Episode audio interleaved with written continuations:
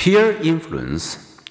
As children mature, what other experience do the work of nurturing at all ages, but especially during childhood and adolescence.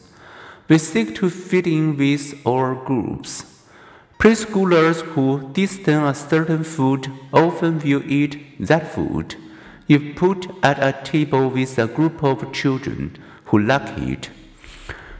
Children who hear English spoken with one accent at home and another in the neighborhood and at school will invariably adopt the accent of their peers, not their parents.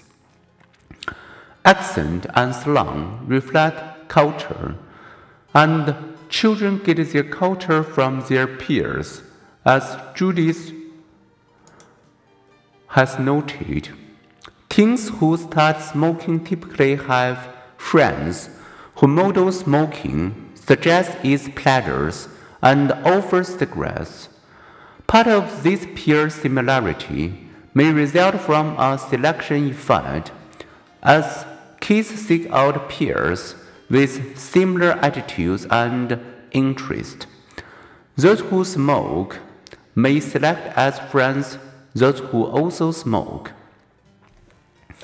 Put two teens together and their brains become hypersensitive to reward.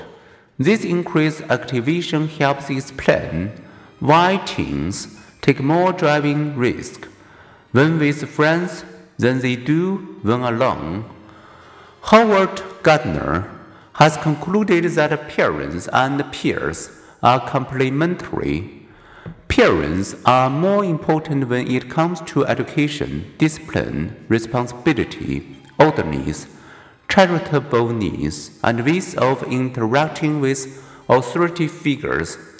Peers are more important for learning cooperation, for finding the road to popularity, for inventing styles of interaction among people of the same age.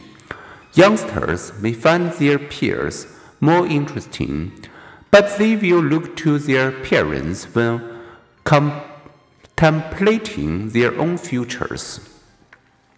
Moreover, parents often choose the neighborhoods and the schools that supply the peers. This power to select a child's neighborhood and the schools gives the parents an ability to influence the culture that shapes the child's peer group and because neighborhood influences matter, parents may want to become involved in intervention programs that aim at a whole school or neighborhood. If the vapors of a toxic climate are seeping into a child's life, that climate, not just the child, needs reforming. Even so, peers are but one medium of cultural influence as an African proverb declares, it takes a village to raise a child.